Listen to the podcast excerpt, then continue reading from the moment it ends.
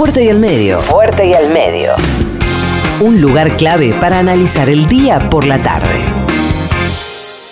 Es noticia que el juez Alejo Ramos Padilla ha procesado a Gustavo Arribas y a Silvia Magdalani el espionaje ilegal desde las bases de la AFI en la zona metropolitana del Gran Buenos Aires entre 2016 y 2017. Decía que es noticia el procesamiento de quien fuera el titular de la AFI, el señor 5, y de su segunda, Silvia Magdalani, la señora 8.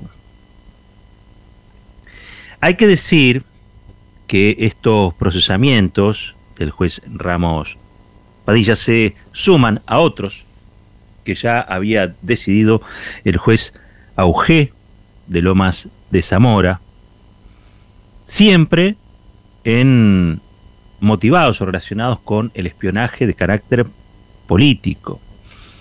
Cuento brevemente de qué se trató el proyecto AMBA, y digo brevemente porque en un rato vamos a tener a Franco Misraji que nos trae detalles de toda la resolución de casi mil páginas eh, del procesamiento del juez Alejo Ramos Padilla. Entre ellos algunas perlitas. Una, por ejemplo, se ha procesado también a Daniel Salcedo. ¿Quién fue Daniel Salcedo? Jefe de una de estas estaciones de la AFI en, la, en el conurbano bonaerense.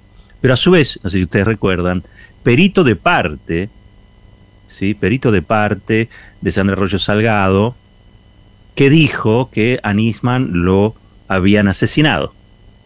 Uno de los que sostuvo la teoría que, por supuesto, cada vez suena más descabellada, pero en aquel tiempo Salcedo fue el perito que llevaba la voz cantante en relación a, a este caso.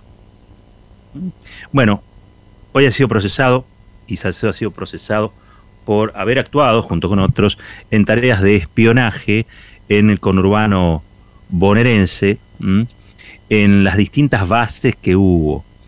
Em, ¿Cuáles fueron los objetivos de ese espionaje? Bueno, dirigentes políticos nacionales, dirigentes mm, políticos bonaerenses, eh, sindicatos, dirigentes sindicales, movimientos sociales, espacios comunitarios, hasta la iglesia. Hasta la iglesia, hasta el obispado de Lomas de Zamora. Este, fue investigado, fue espiado por la AFI macrista a través de estas estas bases. ¿eh?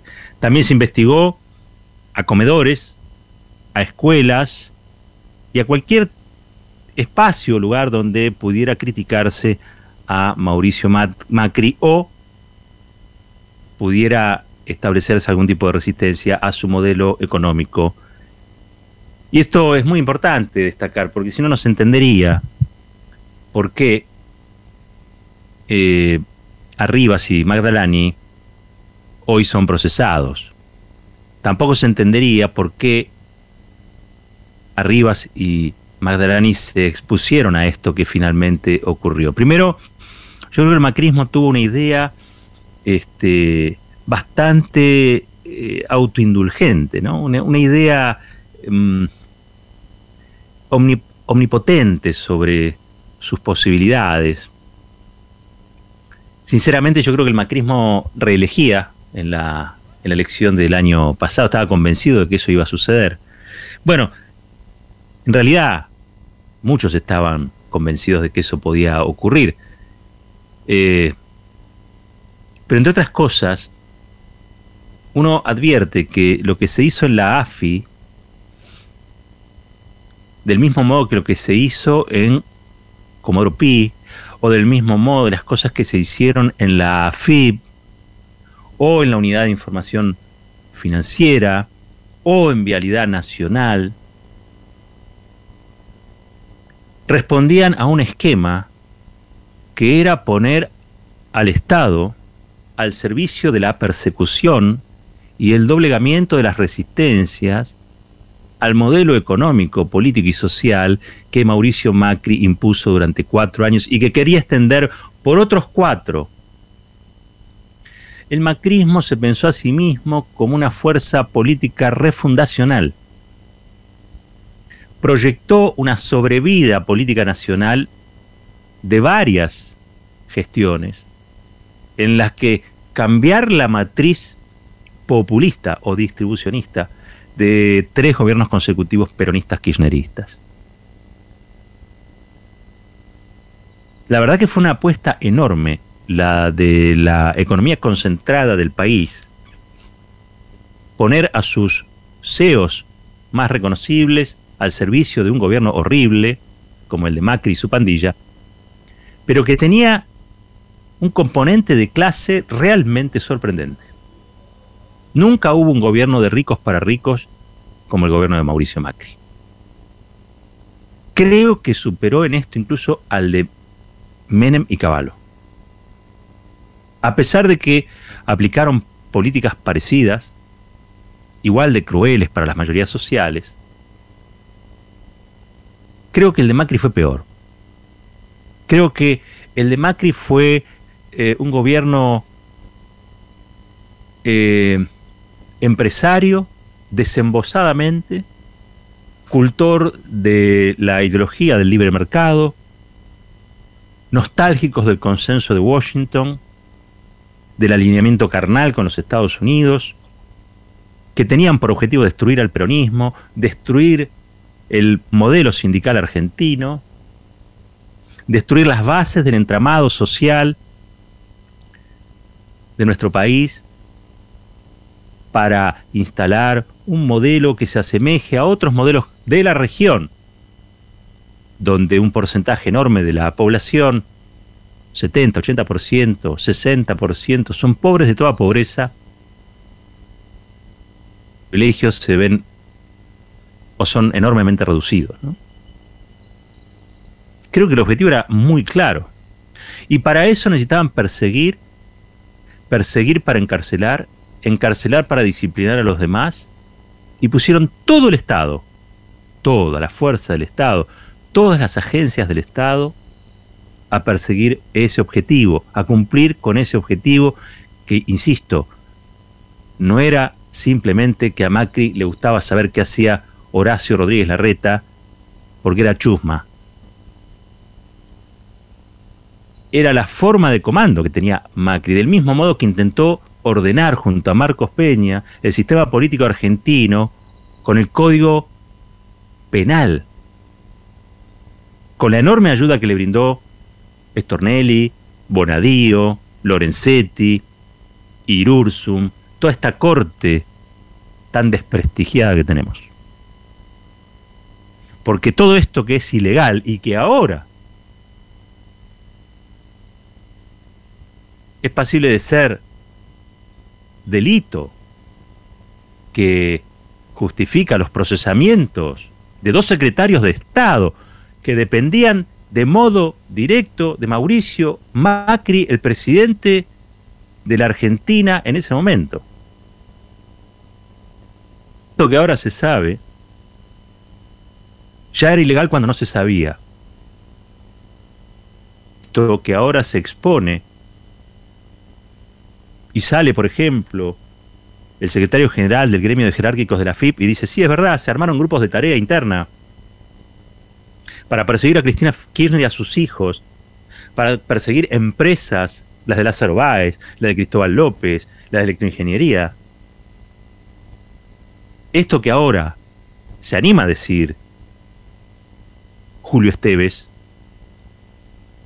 porque están dadas las condiciones. Esto que ahora termina en un procesamiento en el Juzgado Federal de Dolores, como antes lo hizo en el Juzgado Federal de Lomas de Zamora. Esto no es un Estado de Derecho, en realidad fue un Estado de persecución, de hostigamiento, una alteración al sistema republicano, la corrupción de sus instituciones. Y el responsable tiene nombre y apellido, Mauricio Macri. Pero Mauricio Macri no fue uno que pasaba, vio luz y se metió en la Casa Rosada. Mauricio Macri fue la apuesta del establishment en la Argentina a construir un modelo que derrotara históricamente al peronismo, a construir un modelo que doblegara las resistencias populares para imponer un modelo neoliberal de libre mercado que cristalizara las desigualdades y donde por muchas generaciones nadie se atreviera a levantar la cabeza para poder pagar cada vez salarios más miserables, o para controlar desde los movimientos sociales que agacharon en su momento el lomo a los pobres e indigentes que se iban a multiplicar por centenares de miles y millones, cosa que finalmente la gente derrotó en las urnas el año pasado. Algunos dirigentes todavía no se dieron cuenta. No se dio cuenta el establishment, y tampoco pareciera que se dieron cuenta algunos de los dirigentes de los movimientos sociales que se subordinaron a las órdenes de Carolina Stanley, porque esto pasaba mientras ellos miraban su ombligo. Se estaban sacando la pelusa del ombligo. Y a los que realmente resistían contra el gobierno de Mauricio Macri, les inventaban causas, asesinaban sus reputaciones, iban presos eran investigados por la FIP, eran investigados por la UIF, eran investigados por la Oficina Anticorrupción, eran hostigados cotidianamente de los medios de comunicación, los que verdaderamente resistieron, ¿no? Pero ahora hay expedientes, y esos expedientes muestran las cosas tal como sucedieron. En la Argentina, les quiero decir a todos aquellos que alguna vez dijeron que el gobierno de Mauricio Macri era la derecha democrática, o aquellos que dijeron, bueno, es lo que hay, hay que pactar con ellos, el kirchnerismo ya fue. Cristina está vieja, enferma. Cristina ya fue, ya no puede volver a hacer nada en la Argentina, no incide más. Bueno, ahora tienen los expedientes, ¿eh? se pueden informar. Se pueden informar sobre todo para saber a qué cosas cerraron los ojos cuando aceptaron pactar con el macrismo. Alguno me dirá, ¿por qué dice esto ahora? Porque es indignante. Es indignante ver que todavía haya gente que le pida explicaciones a Cristina Kirchner cuando el que tiene que dar explicaciones es Mauricio Macri y toda su lacra. Y la verdad hay que decirla también, han sido procesados Magdalani y Arribas. Pero el jefe de Arribas y de Magdalani es Mauricio Macri. Y su espionaje político hay que decirlo con todas las letras, este no fue decidido por la cabeza brillante de Arribas o por las ganas de saber de la vida de los otros de Magdalani. Esto fue una orden que vino de presidencia. De presidencia, porque esos dos secretarios de Estado dependen exclusivamente del presidente de la Nación. Y el que hizo esto con las instituciones, con las agencias públicas, el que corrompió al Estado, el que persiguió a los opositores, el que quiso romper el Perú, tiene que ir preso. Porque todo eso es delito. Cada una de las cosas que hoy se saben, cada una de las cosas que se van conociendo, son un rosario de delitos que a cualquier mortal debieran garantizar la prisión. Y sin embargo, y sin embargo, para la derecha argentina el problema sigue siendo Cristina. Para la derecha argentina el problema sigue siendo Alberto Fernández. Para la derecha argentina el problema sigue siendo este gobierno. Ustedes son el problema. Han avalado cosas que no se pueden dejar pasar. Rompieron todos los códigos democráticos, destruyeron todas las instituciones, violentaron cada ley y cada norma. Esa es la verdad. Y eso no puede quedar impune. Eso no puede quedar impune. Queremos más jueces como Ramos Padilla, queremos más jueces como Auge, queremos jueces que no le tengan miedo al establishment. Que se tomen en serio la democracia, la independencia de poderes. Queremos jueces que ayuden a que respetemos y nos devuelvan la confianza en el sistema judicial. Porque el sistema judicial no es de las corporaciones. El sistema judicial que durante todos estos años que pasaron bajo el gobierno de Macri dejaron hacer o miraron para otro lado cuando se cometían estas atrocidades, cuando se violaba la República,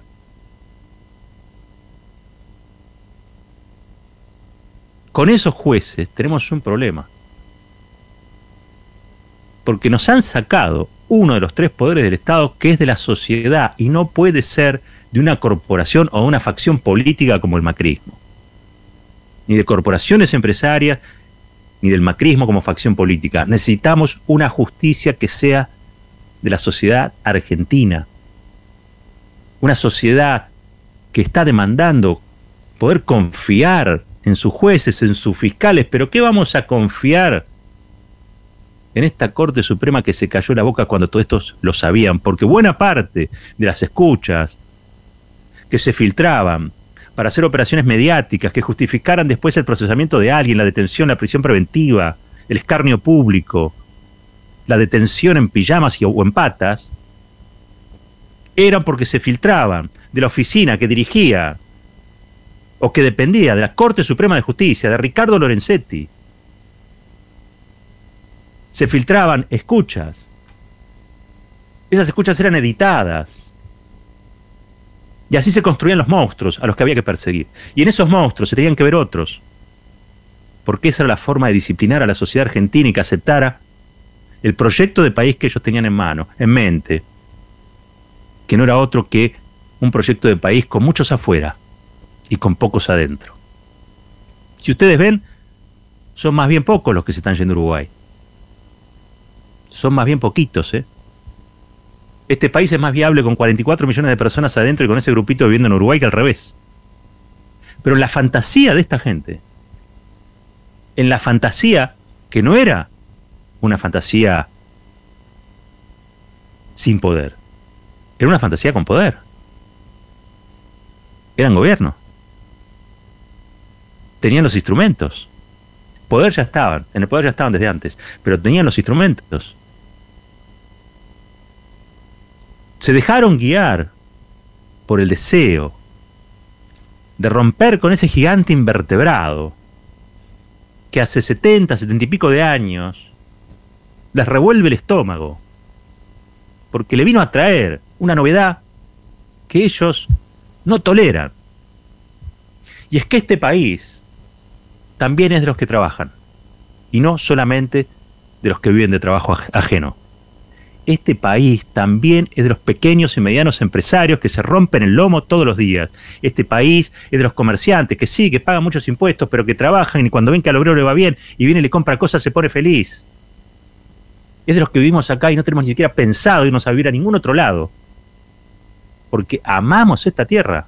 No nos van a desalojar de los lugares que son sagrados para nosotros. ¿En qué cabeza? ¿En qué cabeza pudo haber entrado. Esta insólita idea. Con el Código Penal, nos iban a correr con la censura, con las listas negras. ¿En qué cabeza?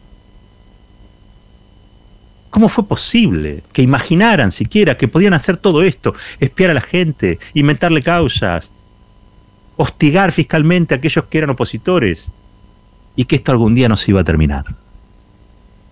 Pero bueno, eran los mismos que decían tener el mejor equipo de los últimos 50 años no pudieron bajar la inflación.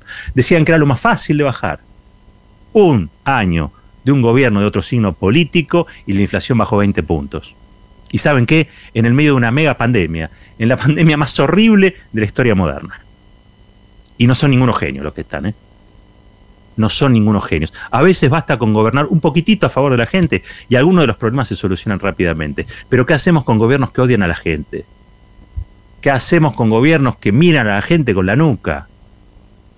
Que los ve como si fueran sobrantes, el sobrante del churrasco. Son terribles. Solo eso puede explicar que hayan hecho lo que hicieron. Les decía, procesaron a Magdalani y a Rivas. Procesaron a Rivas y a Magdalani. Empleados de Mauricio Macri. El jefe también tiene que ir preso. Esto es fuerte y al medio. La reflexión tiene su tiempo. Fuerte y al medio. Con Roberto Caballero.